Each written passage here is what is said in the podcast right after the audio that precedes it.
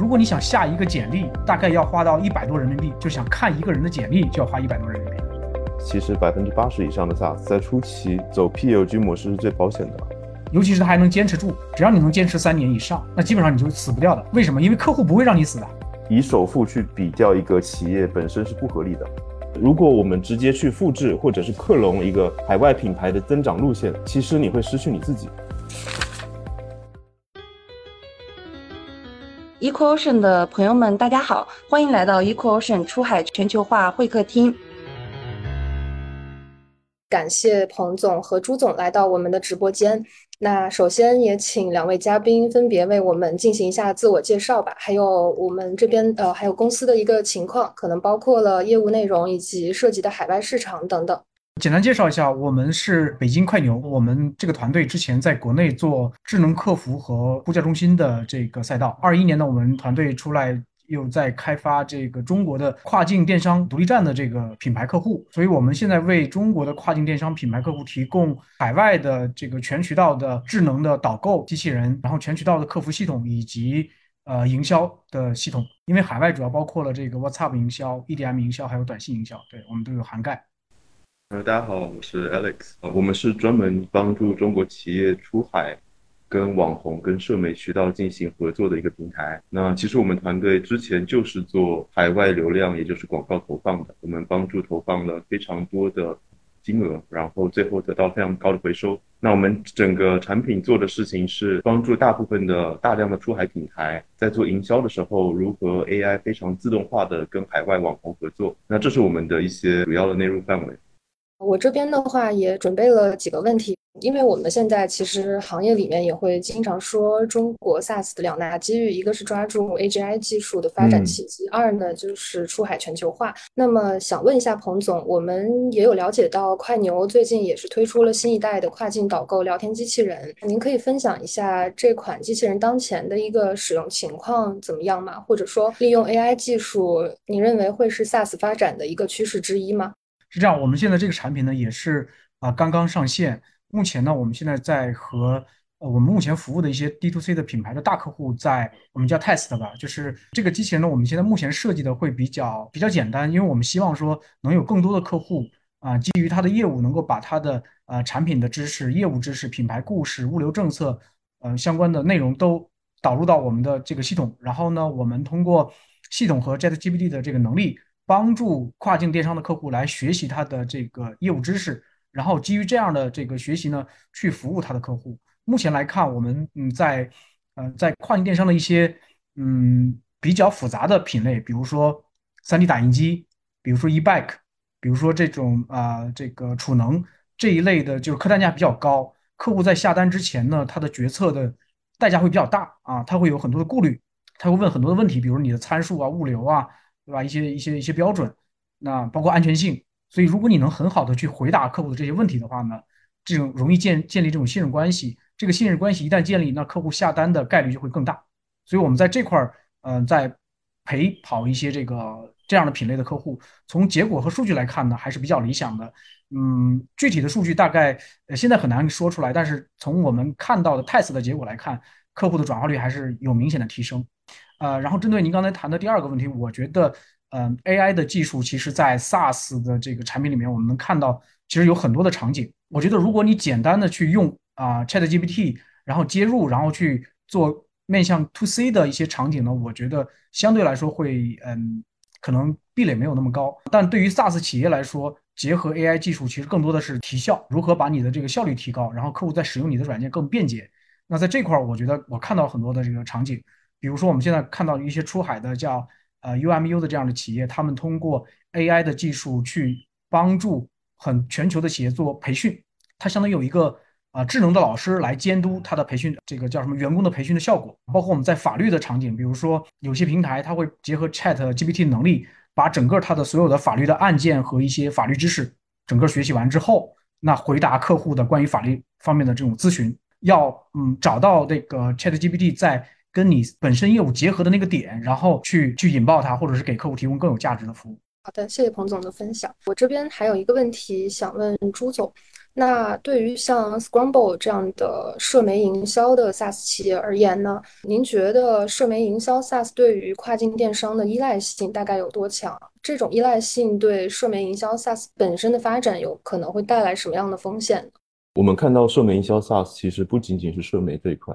反而是我们认为社媒跟网红它本身就是一个天然的结合点。所以，我们的平台在不论做社媒或做网红的时候，我们会把它放在一起，但是我们会进行一个不同的定位。作为一个社媒营销 SaaS，如果我们进行出海，您刚刚问的说依赖性有多强，我可以跟您分享说，非常的依赖。原因是对于跨境电商而言，我们会把它做一个漏斗型的分析。嗯，对于品牌商来说，如果我想要出海，我要如何快速进行一个批量化的获取用户？其实是一个每一个跨境电商都非常在意的话题，但是其实，在流量端越来越贵的时候，其实越来越多的跨境电商企业会关注到自己的复购的流量。复购怎么带起来呢？有两个方式。首先，你要做成一个品牌，或者你做一个精细化运营。品牌跟精细化运营两个点，其实都是在社媒营销里面扮演非常重要的角色。首先，社媒可以帮助你。定义自己，你是怎么样子的人？你如何跟你的海外用户沟通？这个用户不仅仅是网红，反而是你的 C 端的用户，它是一个非常好的承载媒介。再来，如果你使用社媒去跟网红沟通的时候，其实你会发现网红的回复率跟他的带货意愿，甚至是种草意愿会非常的强烈，是因为所有的社媒其实就代表了你身为一个品牌，或者是身为一个产品的名片。所以您刚刚讲的社媒营销的 SaaS，对于跨境电商来说，呃，依赖性有多强？我们本身做社媒加上网红的 SaaS，我们会说，对于优质或者是中长期看、希望长期运营的企业来说，我们帮助他第一时间快速的了解原来海外社媒增长是如何进行的，我们如何去使用类似的增长策略，在海外搭建起一个好的产品或者是品牌。所以，呃，这种依赖呢，其实对于社媒营销 SaaS，你的第二个问题本身的发展。可能会带什么机遇，会风险？我认为最强的机遇，可能是中国企业出海的这一波，我们会看到很多品牌看见了海外的社媒增长跟品牌化的策略之后，他们可以快速搭建起自己的一个 SOP 去进行增长。那么风险点也来了，就是如果我们直接去复制或者是克隆一个海外品牌的增长路线，其实你会失去你自己，你就不知道你自己是一个什么样子的优质的品牌。但是，其实品牌的核心就是首先定义你自己，再做一个增长，这才是一个真正好的品牌或者是产品的增长策略。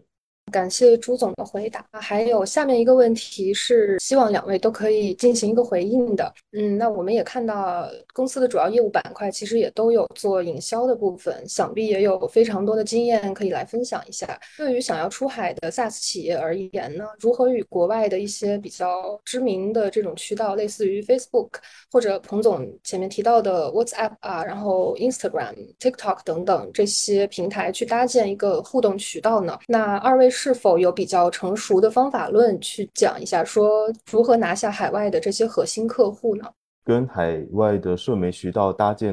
互动，我们会延续我刚刚分享的。其实搭建一个品牌或者是产品的优势，最重要的是你先定义你自己，也就是我们大部分的客户，我们在两年的时间服务了七百多位客户，也是出海跟。呃，亚马逊大卖家都有。我们发现，其实主要的增长策略，首先，当你定义好你自己之后，你在所有的平台，你的调性，也就是你告诉给你的 C 端用户的这种价值是需要一致的。例如，我们帮助一个充电宝的企业出海做一个非常强的氮化镓的一个呃营销的时候，它在不同的品牌平台其实都展现了同样的品牌调性，这是第一个。第二个是在同样品牌调性之后。他们会去吸收非常多的这些网红，跟他们进行合作，说这是我的呃价值，我希望提供一个非常好、非常快、非常简单的替代方案，替代掉你原本非常高昂且品牌化的这种内容，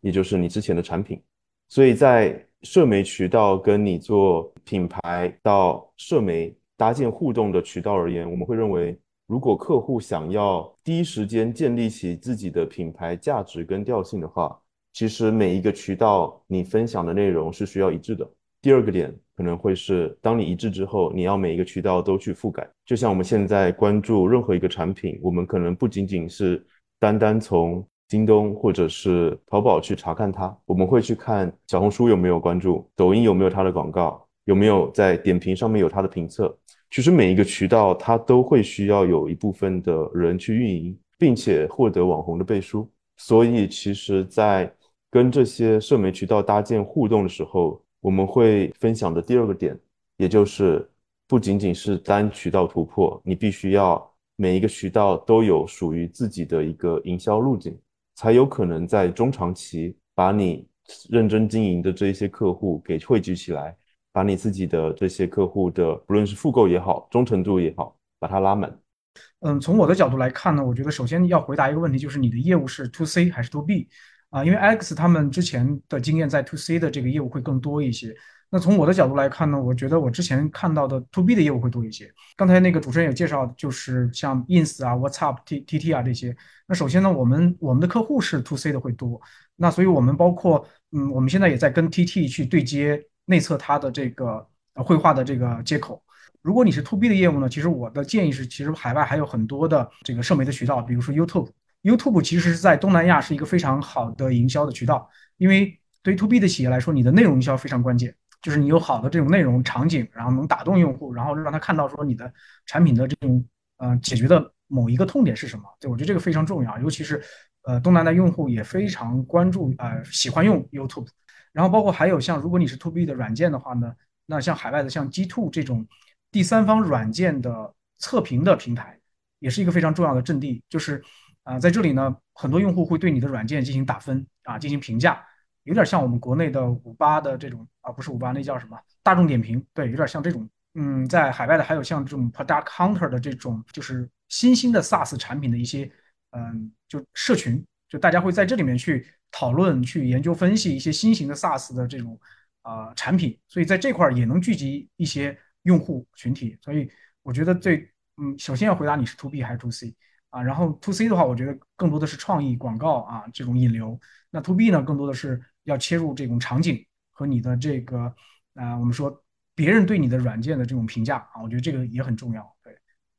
至于说方法论嘛，我觉得我们也没有特别啊强的方法论，实际上还是围绕着内容营销为主。铺开每个渠道的营销路径，要怎么样才可以达到在中后期能够拉满顾客的忠诚度与复购率呢？关于这个问题，看看朱总或彭总有没有想要分享的。当你定位好你自己之后，下一步你就要去，不论是发散找网红，或者是跟你的用户互动，把它引流到你的这个社媒渠道上。其实这就是有点 to C 了呀。我快速说一下，就 to C 的内容是，当你去已经卖出去一部分的产品之后。你会想要去办一些活动，提高他的忠诚度。那这是办活动，去让他分享他的产品或分享他的使用反馈，这是第一个。第二个是，当我们发布一个新品，或者是想要做一个，不论是你众筹也好，或者是联合品牌营销也好，其实在社媒渠道上面都有非常多的群，这些群你可以把它分为大中小三块，是呃分别不同的类型。所以在中长期的时候，我们会把社交媒体上的用户进行一个分层。你现在可能是要做复购，那我们针对复购的用户，我们做一个活动在社媒渠道上。而你现在如果是要做拉新的话，我们在拉新，我们去做一个裂变的 campaign。而这些内容其实都是可以从别人的品牌曾经使用过的内容，我们去做一个尝试。所以在提升用户忠诚度上面，其实有非常多的方法论。而这些方法论呢，是首先你会定义你这一次的 campaign 是目标是谁，他期待的是什么样子的内容，然后针对这个内容，我们去探查别人是怎么做的，然后再回归到我们这一次的用户提升的路径会是如何。所以可能就会分这三步。那还想问一下二位，是否可以归纳一下目前中国出海的 SaaS 企业都有哪些类型，以及出海现在做的比较好的有哪些？那么在您的心目中，认为这些成功企业的画像大概是怎么样的呢？首先呢，我觉得现在目前中国出海的呃这个 SaaS 企业哪些类类型哈？我觉得，我觉得目前中国企业出海呢，更多的还是在找一些通用的场景的解决方案，因为我们对这个要取决于你对当地的。市场环境以及某些行业的理解的呃深度，如果你理解的很深的话呢，我觉得是可以针对某一个行业去做解决方案的。像我之前在美国认识一个朋友，他是专门在呃美国的劳工发放工资的这样一个就是蓝领发放工资的这样一个垂直赛道的一个场景，找到了一个切入点。那个那个对我们来说，如果你不了解美国的用工市场的话，你是完全去找不到这样的机会的。所以我觉得，如果你了解，你可以在这个方面去扎入啊，去深入。但是对大部分人来说，我觉得要结合自己的在国内的一些经验，比如说像我们出海，那我们出海呢，可能更多的会围绕着泛行业的客服的场景以及啊营销的场景啊，比如我们在马来服务的客户是加油站的客户，虽然说我们在中国服务的电商客户，但是我们在马来可以服务加油站的客户，基于我们的 WhatsApp 的营销去做。消息的群发和这个，呃，就当然你要备报备这个模板了，对吧？你要你去做这种呃，它的用户的这种召回关怀啊，做这样的一些营销。那包括我也看到像中国的，嗯，在 A 股上市公司像万兴，它是非常早的中国的出海的企业，它的这个切入点就在于做泛行业的个人用户的，类似于 Adobe 这种看图软件啊，看呃 PTF 的呃这种软件，就个人使用的这种软件。做收费要要取决于说你的基因，包括我们看到出海的一些中国企业也做 CRM，但 CRM 的话又很深，CRM 有垂直行业的 CRM，也有泛行业的 CRM。那如果早期的时候呢，我觉得你是可以先从泛行业的 CRM 做客户数据的管理、存储以及客户这种跟进，甚至包括客户的这种画像分类，包括我们的系统就包括了消费者数据的这种啊分组啊、打标签呀，就从这些场景通用的场景去找找你的这个方向。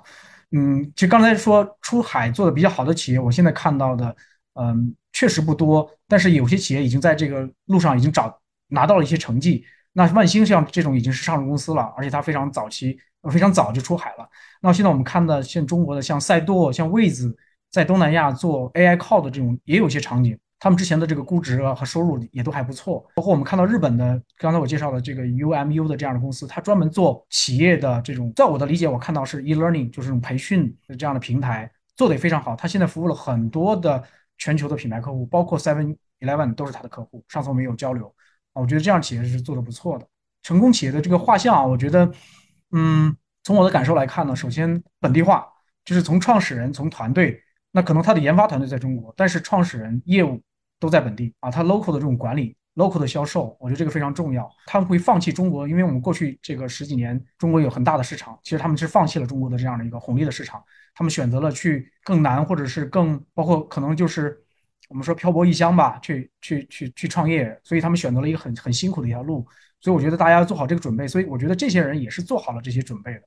包括我们看到中国出海最成功的企业，其实我从我来看，应该是华为。华为整个的，包括我们在印尼跟华为的这个同事接触，你像华为在印尼有两千多人，他们在这里面的业务非常的深，当地的这个客户、合作伙伴跟他们有建立非常这种好的这种关系和粘性。对，所以我觉得，嗯，就是扎根本地吧，也是你从初心开始，你就要做好这样的准备。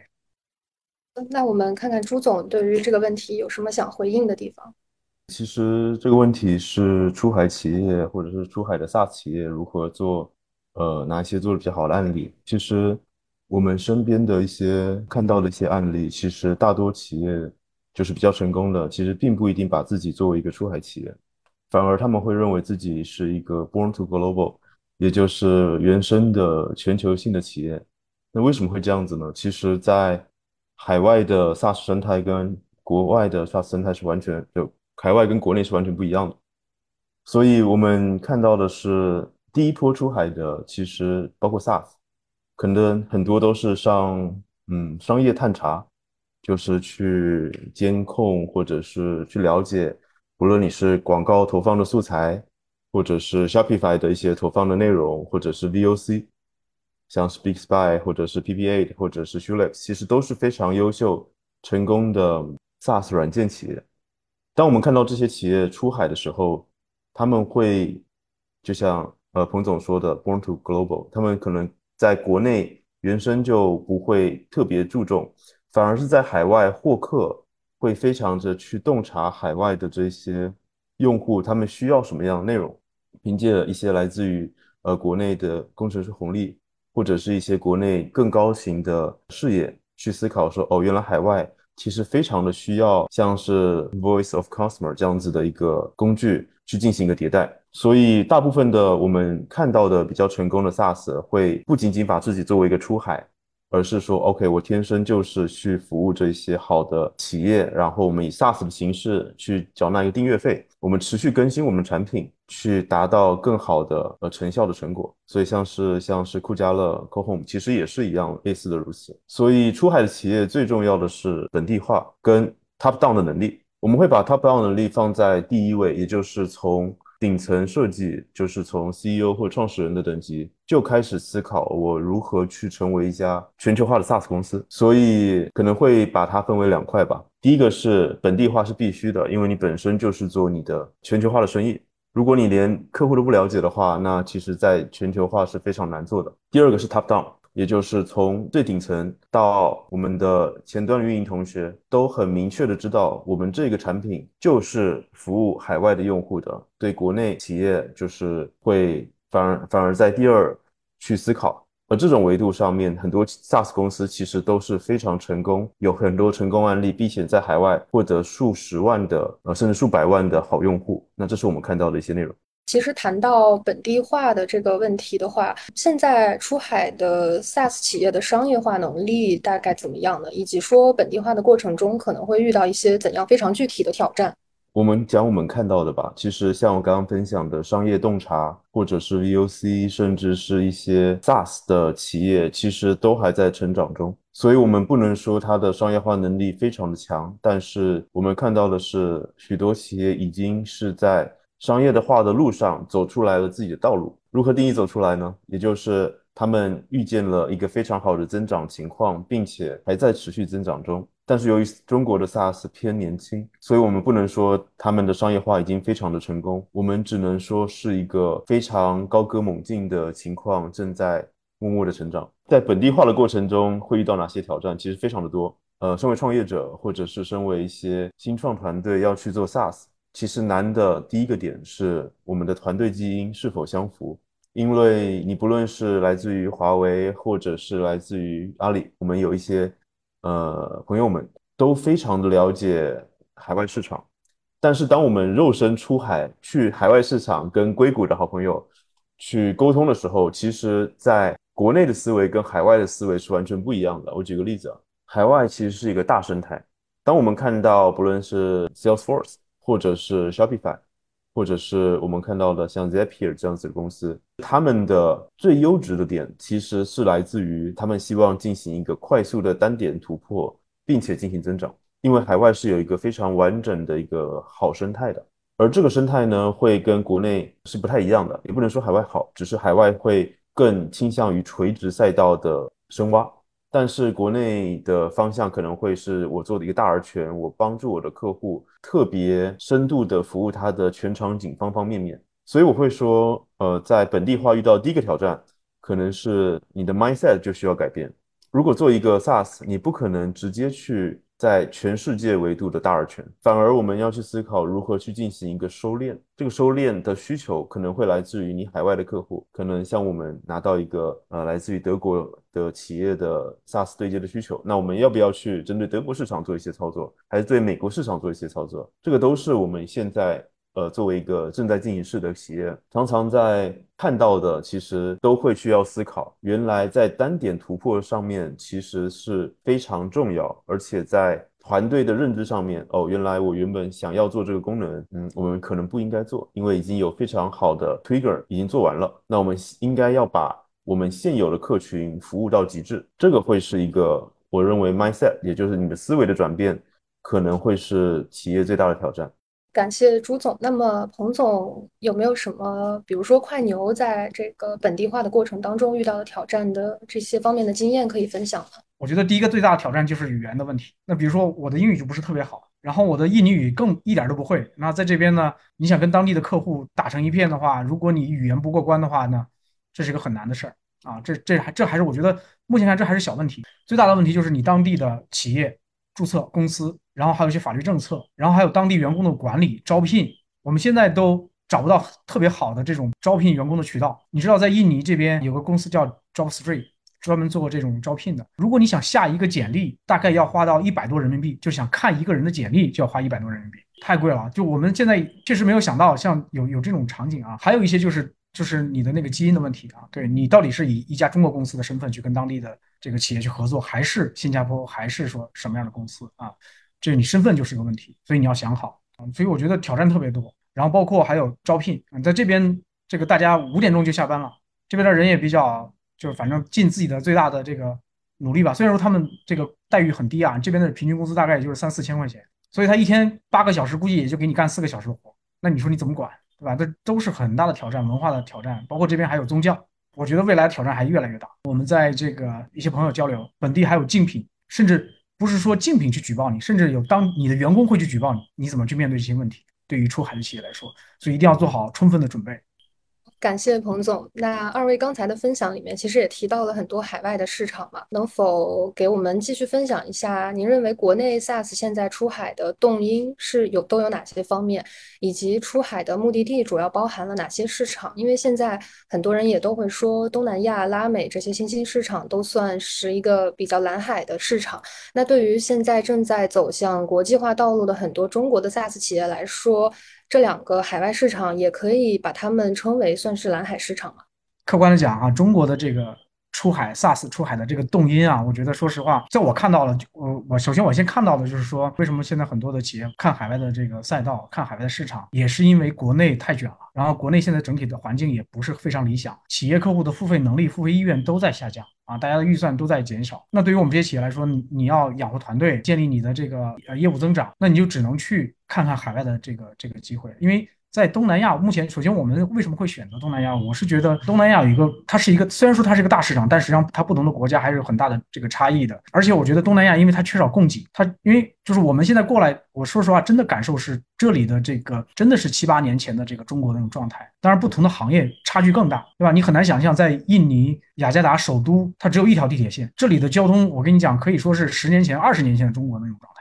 非常的差。但是它的互联网科技，比如它的外卖、它的打车，和中国差不多，现在和一线城市都是一样的，所以它某些赛道其实差距并不不是那么大。这个市场本身已经跳过了 PC 互联网的时代，就是它直接进入到移动互联网。那么其实你移动互联网，你就有这这里你就有创业机会啊。我们看到这里有做游戏的，做做一些这种社交的，还是做的不错啊。那我们来看，对于企业服务来说，我们 SaaS 在这边找到的机会，我们在当地我们能看到当地的这个服务商，当地的包括国外的这个企业在印尼的发展。都已经有自己的基本盘了，对，但是本地确实没有太太好的供给。那我们过来就是会在产品、在在服务端或者是在这个竞争力上会更强一些。我是觉得，其实还是因为国内的环境让大家不得已出来看一看。对，如果国内很好的话，其实谁愿意就是跑到一个陌生的国家、陌生的地方，然后做那么难的事儿？因为你有语言的问题，很多的问题，对吧？所以我觉得可能是逼的，是逼得过来的。包括我们看到这个赛度啊，包括位子，其实他们也都是被逼出海的。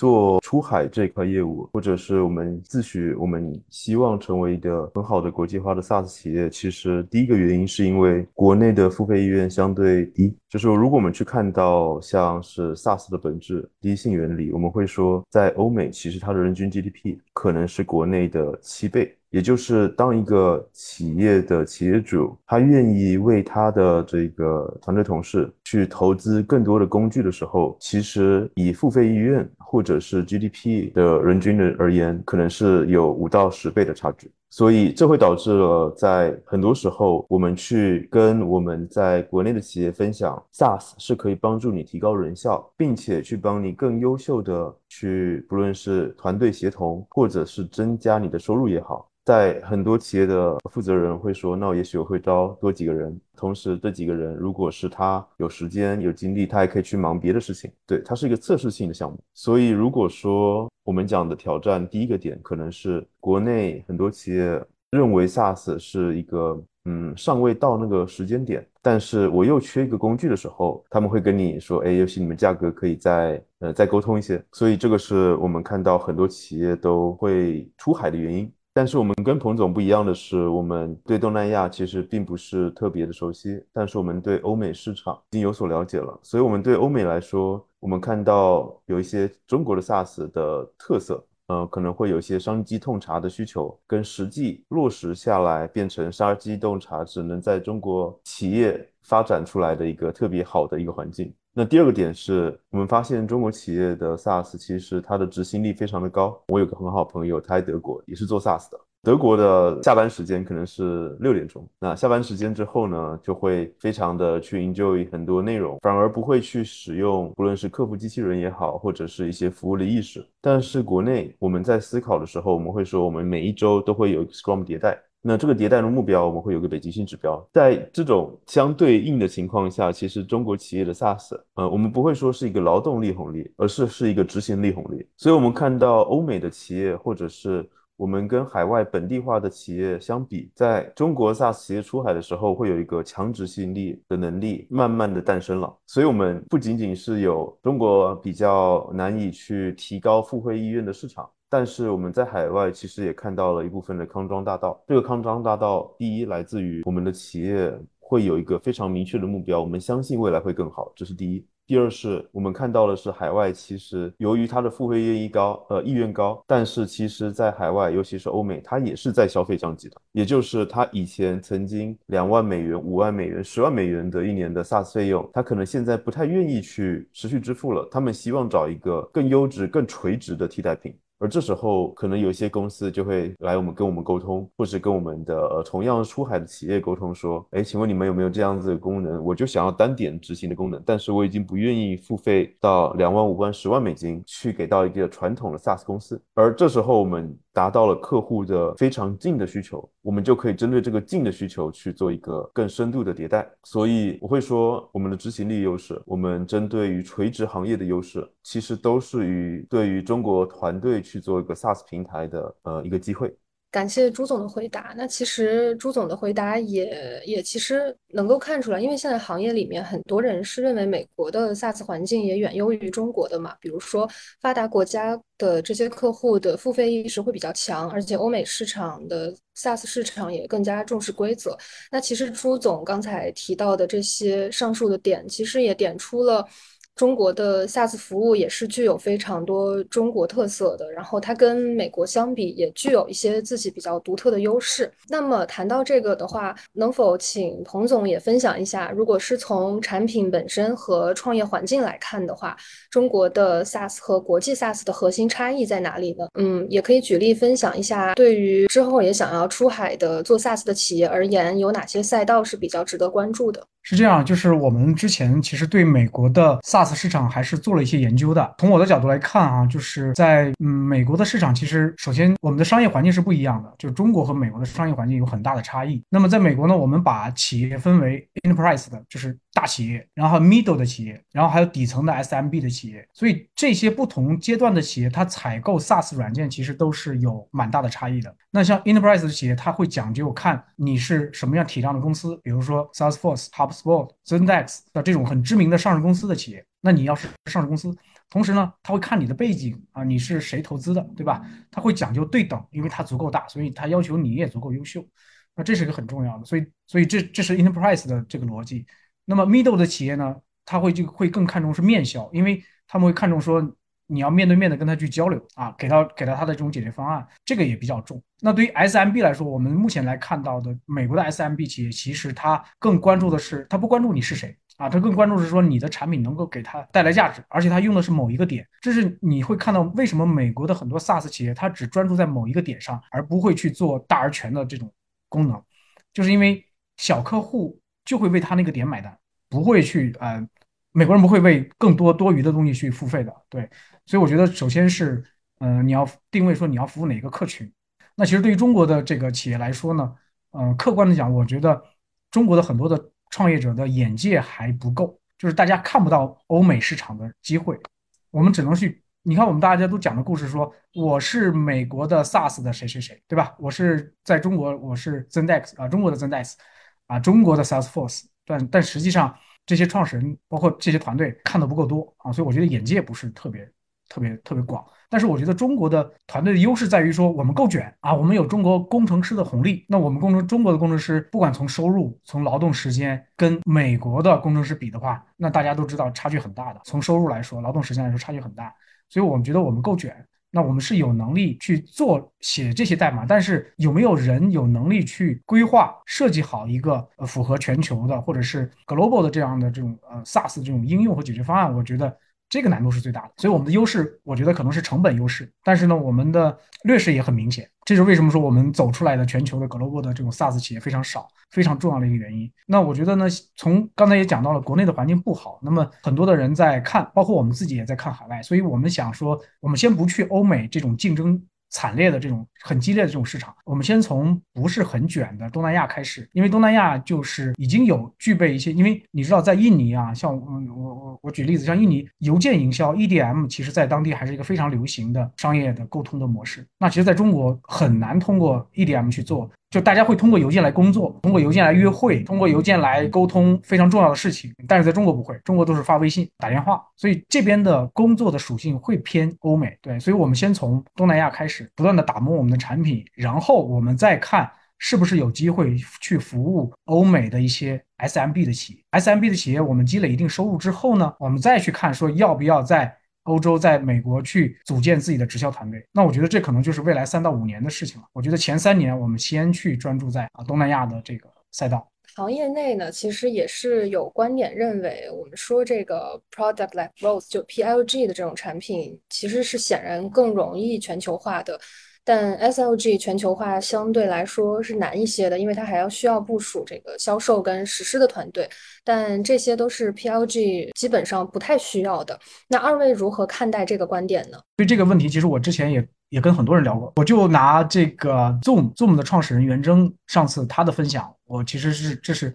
转述了哈。Zoom 在创业之初的时候，它就是纯 PLG，因为袁征当时聊到说。他在 Webex，他发现 Webex 这家企业很难掉头了，因为他已经有成熟的客户、成熟的商业模式，但是客户在使用产品的过程中还是有存在存在这样那样的问题，但是 Webex 很难去支持啊。这个其实我不知道，有一些这个观众朋友或者是说小伙伴应该是有经验的，就欧美的这个 SaaS 企业非常的，我们讲是无理，他不太 care 啊，不太 care。对，所以当时袁征就觉得在 Webex 待不下去了，然后他就想去创立 Zoom 这家公司。那最开始的时候，他也是纯 PLG 的模式。他把产品打磨好以后，通过分享，通过这个朋友，然后通过一些早期的客户，就纯在线注册，自己开户，然后自己去付费。但是呢，经过一段时间，他发现，如果因为他背后有投资人，对吧？如果你想去规模化、收入增长的话，你必须要走 SLG 的这条路，一定要通过销售，通过。市场获客转化，然后去面销，然后签约这种模式，所以我觉得是分阶段的。早期的时候，你可以用 PLG 把你的早期的客户，把你的产品打磨出来。那么到后期，一旦说你得到了市场的认可，得到了一定的用户的时候，你想增长的时候，你必须要通过 LC SLG 的方式去拓展你的业务的这个增速。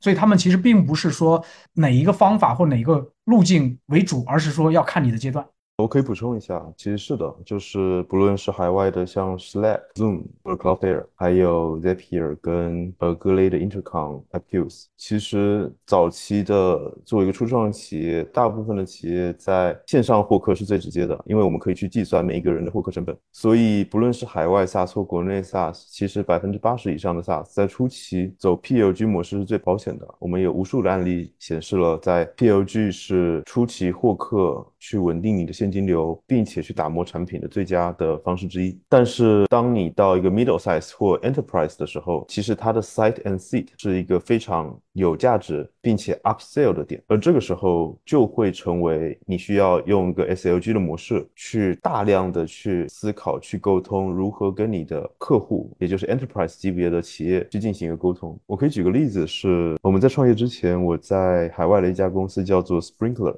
呃，我们是做 VOC 的，就是 social listening 的一家公司。我们的初期是怎么做的呢？其实也就是数据查找、数据探看，探看到的一定的等级，我们已经有非常多的非常便宜的 S 呃 SMB 的客户了。OK，我们开始做重，从我们在数据挖掘、社媒绑定。到中期，我们开始说，哎，原来有社媒绑定，在每一个不同的国家都有一个 social listening 的需求。后来做到了中期，我们就出现了像三送这种 enterprise 的级别的企业来跟我们公司购买它的 size and seats。其实国内很多企业是非常难以想象的。像三星这样子的大公司，它会需要去有一个非常完整的社交媒体管理系统，去帮助它的供应商，不论是 reseller 或者是 re retailer 或者是 agency，去进行一个庞大而数字化的社交 social listening 的管理产业。而每一个 site and seat 价格大概是三千到五千美元。而这种三千到五千美元的等级，在全球化的 SaaS 的中后期其实是必要的，因为当你完整的把这样子的一个 package 方案给到 enterprise 的时候，像最后我们跟三星合作的签约的年框，它一年可以给到我们将近一千万美元，就是是为了去 listen to their customers' voice。而这件事情其实必然是 SLG 去驱动导致来一个超级呃巨单，那这个巨单呢会反哺到哦，原来我们知道这么多的企业在初期 PLG，我们去尝试产品，可能是一个部门或者是一个小企业去使用你的呃正在打磨中的产品，但是到中期会有一个 middle size，这种 middle size 的公司，他们可能会有一个组织框架了，可能有呃五十个人到一百个人开始同时使用你的 SaaS。而这时候就开始慢慢的从 PLG 转型到一部分 PLG，一部分 SLG。等到他们回到给总部 Enterprise 级别的时候，必然是一个成熟并且成功的 Sales 会去跟他们进行一个执行，不论是一个实施团队加上一个产品顾问，最后一个数据分析师去告诉他们需要怎么样子的内容。你才可能在最后落实成为你自己的一个好的产品的一个使用方法论，而这件事情必然是 enterprise 才可能去做到的，也也是 SLG 才可能去深度了解客户，最终形成一个非常好的一个 SaaS 的 ARR 的模型。从 PLG 到 SLG 的过程是一个非常必要且大部分 SaaS 都会经历的事情。感谢彭总和朱总对这个问题的回应。那其实欧美他们也是从企业软件到 SaaS，然后再到 PLG 一路这样子发展过来。我们经常说 SaaS 的价值呢，可能是客户的这种找到需要让客户得到价值，那就必须要了解客户。但是在中国的环境下呢，看起来好像是有一种比较天然的信任危机存在的。国内有一些大平台可能会把数据垄断，这也是天然的增加了信任的屏障，导致。一些中小企业是不敢把自己的数据放心交出来的。那在二位服务过的企业中，中国本地业务和出海业务的诉求有什么不同呢？可以，也可以举例来分享一下。我们服务了大约七百位客户，其中有七八成都是国内出海企业。其实最出海最直接、最简单的是人人都可以想象到的，一个是翻译需求，一个是时差需求。那这个是一个 SA 企业，它立刻马上今天就要解决的，因为如果是出海，这两个是无可避免的。但是更重要的是，中国企业他们在了解客户文化的时候，其实一个优秀的，不论是市场总监，或者是 VP Marketing，甚至创始人，他们都会非常希望知道海外发生了什么样的事情。也就是去 listen to their customers，这也是我们非常关注的。那这个是在一个 GMT 加八的时差去监测一个八个小时之后的他们正在进行式的内容，它是一个长链路。但是在海外本地化链路，我们有一些硅谷或者是一些呃 DTC 品牌的客户在美国啊，他们其实不需要，首先他们不需要翻译，也不需要时差，他们需要的是小工具。这种小工具导致海外有非常大量的这种 SaaS 公司出现，去专门服务一个 OK 自动化回复。就这个小工具单点突破，也可以成为一个价值数千万美元的公司。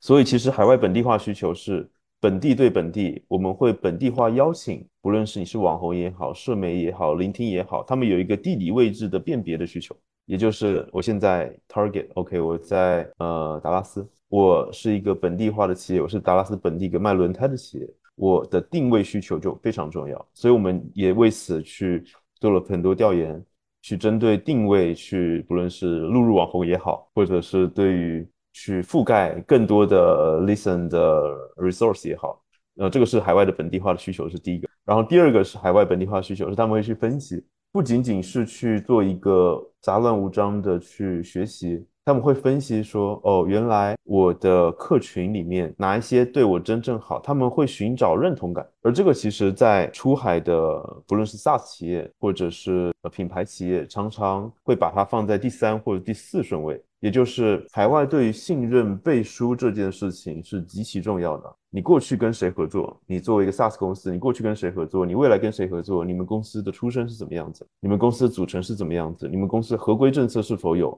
你们宣称自己是 Google Partner，到底有没有这个牌照？我们会去验证。海外会有非常强的验证精神，反而国内会把这个国内的 SaaS 企业会把这个会相对滞后。我们有个模型，OK，先跑起来，跑完之后我们再去思考下一步该怎么做。而这个点会跟海外的企业有非常大的区别。总结而言，我们会说，在国内跟海外，呃，除了基础的翻译、本地化跟一些时差需求，更重要的是本身对于这一个市场的长期经营的 mindset 是不一样的，所以会导致在他们出现的需求，不论是地理位置，或者是信任危机，甚至是背书，作为一个 SaaS 最基础的内容，可能它的优先级是完全会有一些不同的差异。嗯，国内的这个客户会非常关注管理的功能，他们很比较关注说你这个软件你的管理的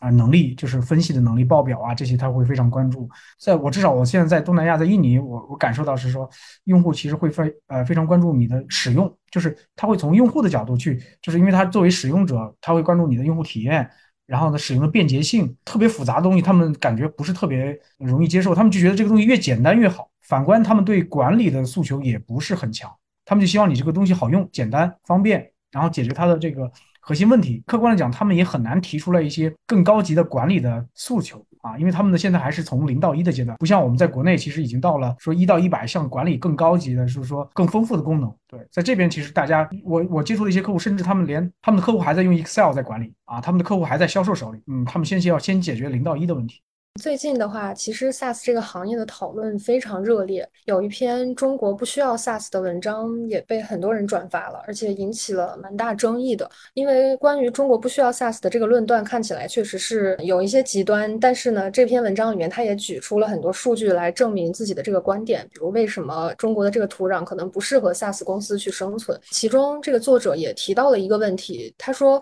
在什么环境下做什么事儿，那美国赚钱的公司。都是 SaaS SaaS 公司，比如说 Salesforce 啊，那印度首富干的就是外包。中国目前的起伏阶段是更接近美国还是印度呢？二位会如何看待这个问题，以及可能对这个文章有什么看法？这篇文章，说实话，我现在没看，但是我是想一会儿回去看一下。这个标题我看到过，就是我说实话，从个人我在国内 SaaS 也差不多十几年了，而且我们之前团队操盘的项目呢，一年收入也有两两个亿左右。那我觉得，首先呢，我是觉得写这篇文章的人，我估计他未必操盘过上亿的这个 SaaS 的这个盘子。就我觉得这是一个很重要的这样一个，就是你要有体感，你要有手感。中国和美国的 SaaS 有我们刚才讲的这个商业环境，它有天然的区别。你刚才我我我我有介绍哈，说美国的 SaaS 团队他会专注在某一个点，那中国你会发现，一旦你这个赛道被投资了，然后呢？啊，你赚到钱了，或者说你收入 OK 的话，会有很多的企业杀进来啊。原来我们在国内，我们做智能客服、做呼叫中心这个赛道，那那个简直是原来我们最早的时候，一个客户我们可能两三家企业去竞标或者是参与，那么到后面有七八家啊。我们知道像联想、京东啊、网易这种公司都会去，他们团队，他们这种公司很大，内部有很多说实话是没事儿干的团队，他们在给自己找事儿干，给自己找机会，所以他们就去说，哎，看这个团队有这样一个业务做得很不错。我们也能干啊，所以他们也也会去卷。所以我觉得国内其实最重要的是说，大家太卷了啊，看到一个机会呢，大家都拼命的往里扎。而且我觉得其实也有投资的问题，这个赛道已经有两三家公司了，那么又有团队杀进来，然后又资本，因为中国的你知道那个时候资本也很疯狂，对吧？他们总会觉得第一名投不进去，第二名投不进去，我就投第三名，第三名再投不进去，我就找个团队我把它投了，让他们进到这个赛道去卷，那就意味着。在前面的企业，如果你不去追加投资，你不去扩大规模，你就会被后面的人抢夺你的市场，抢夺你的客户。所以你要不断的投入，对吧？特别是市场侧的投入。你像我们原来最早，我们只在北京、上海、广州、深圳，那实际上迫不得已，我们要去郑州，我们要去青岛，我们要去厦门去组建自己的团队，因为当地有客户啊，对吧？如果你不做，那你就别人就抢了。所以，我我觉得本质上还是商业模式和竞争环境的因素导致的。中国还有一个特点是说，无论你就是一旦你进入这个赛道啊，你不论你可能，当然有些企业确实干得不好，自己就死掉了。但是稍微你产品能力不差的话呢，我见过有十几个人团队、二十几个人团队、三十多个人团队都能在这个市场分到一些份额，尤其是他还能坚持住。只要你能坚持三年以上，那基本上你就死不掉的。为什么？因为客户不会让你死的，对吧？你已经服务了这些客户，你要死掉了，他们怎么办？对吧？客户不会让你死。中国的市场很分散，而且中国的市场商业的这个销售的这个能力也非常重要。谁能够第一个站到客户面前？谁谁跟客户有这个同学关系，甚至是这个之前合作的关系，那你能拿到客户的这个订单和合同的可能性会更大。所以商业商业商业的手段也很复杂，也很多样。对，包括还有价格的卷，产品差异化越来越小，再卷什么呢？就是卷价格。价格一降下来的话呢，企业的利润就更少了。很多综合的因素去决定了说我们中国的这个市场环境。但是我觉得对于中国的企业信息化来说，我觉得大家都是在助力的，大家都是在帮助企业做好信息化、做好管理。现在就大家讲回归商业本质。你看现在很多所有的企业都在讲，我们讲要打平啊，要盈利，对吧？大家都在往这方面去靠，回归商业本质嘛，对吧？所以大家会越来越更理性啊。所以这篇文章我觉得呃有标题党。但是呢，我觉得能让大家更理性、更清醒，我觉得这也是好事。可以补充一下，其实那篇文章我看了，然后第一时间看似反正挺有道理的，就是在某一个维度，但是其实在很多不同的点，其实需要不同的思考。第一个点是，当我们去看中国需不需要 SaaS 的时候，他可能没有想过中国企业就是 SaaS 的发展有多久的时间，有多少成功案例跟失败案例。成功的原因是什么？失败原因是什么？我们做广告投放系统，我们做了非常，我做了，虽然没有彭总那么有经验啊，我们也做了将近十年的海外 SaaS 了。我们在做海外 SaaS 的时候，我们第一件事情会去定义 SaaS 的价值是什么。首先，SaaS 的第一个价值是它有一个非常强的边际成本；第二是它会有客户成功导致的 retention rate。可是中国企业的 SaaS 发展几年了？发展出来的一个早期的无序的状态，就直接去定义了中国 SaaS 好与坏。其实这是非常的草率的方式去了解这个市场的。当然，这个我们不分它对错啊。由于是它的市场缘故，就像是我们刚刚提到了，可能中国有很多企业，他们在去做 SaaS 的投入的时候，他们去采购一件软件的时候，其实会很犹豫，因为它的人均的产值。跟它的人均的投入成本就是相对比较低，所以当我们看到一个 SaaS 的土壤好与坏的时候，其实在国内，尤其是国内的超大型企业，其实都是在国企。国企需要 SaaS 吗？其实国企是很多时候是不一定需要的，因为它会需要可能私有化部署，还有一些保密的内容。并且国内有非常多的大型企业，他们有冗余的这些开发人员，他们会说，不然我自己来开发一套，去满足我们现有业务场景内的需求。所以在国内，其实我们很多时候是没办法看到一个好的、完整的超大型的 SaaS 企业去服务另外一个好的、完整的，不论是科技公司也好，传统产业也好，或者是国国企也好。那这个导致了付费环境的恶劣，所以我试图理解这一个呃文章撰写者的想法。那我们我可以这样子理解它，但是其实很多维度上面，我会说第一个点，它偷换了非常多的概念，包括在美国跟中国，甚至拿印度去做一个对比，中国是更相信、更趋近于印度，还是更趋近于美国？以首富去比较一个企业本身是不合理的，去以首富去比较一个市场，它本身是一个非常特殊的论点。OK，这第一个。再来是我们去看到的是中国 SaaS 企业发展的非常快，也非常急，但是它并没有给到完整的土壤的时间去承载、去确认它到底对与错。我们会又会把这个企业分为两块，你做这个 SaaS 出海是对国内的企业去做进行一个 SaaS 的收入的服务。还是对海外的企业去做一个 SaaS 的 AR 的收入，这两块又是完全不一样的市场。而我们看到，像我们刚今天讨论这么久的时间，其实慢慢的国内的 SaaS 企业出海，越来越多优秀的企业已经有数千万甚至数数亿元的 ARR 的收入，是来自于国内的优秀的 SaaS 创业者。所以，其实在国内市场而言，由于它的环境。相对封闭，大家不太愿意打通，呃，它的边际成本也没有那么高，因为大厂马上就会有个团队去覆盖掉你。在某些而言，它没有错，但是在更多的维度上，我们的 SaaS 行业其实真正发展，也就是这三五年，大家看到了中国未来可能五年到十年，它的人均的花费 GDP 会越来越高，并且大家会更愿意去投资一个好的工具，去帮助自己的同事、自己的团队进行一个人效的提高。而这个时候才会是真正的 SaaS，我们来确认它到底是有与没有的一个关键时间点。所以千万不能在这么早期让我感觉它是一个被受伤的心态去了解说中国不需要 SaaS，这是我个人是不认同的。感谢二位嘉宾今天非常精彩的分享，我相信观众朋友们大家也是肯定收获了很多新的洞见跟 insights。拜拜，拜拜。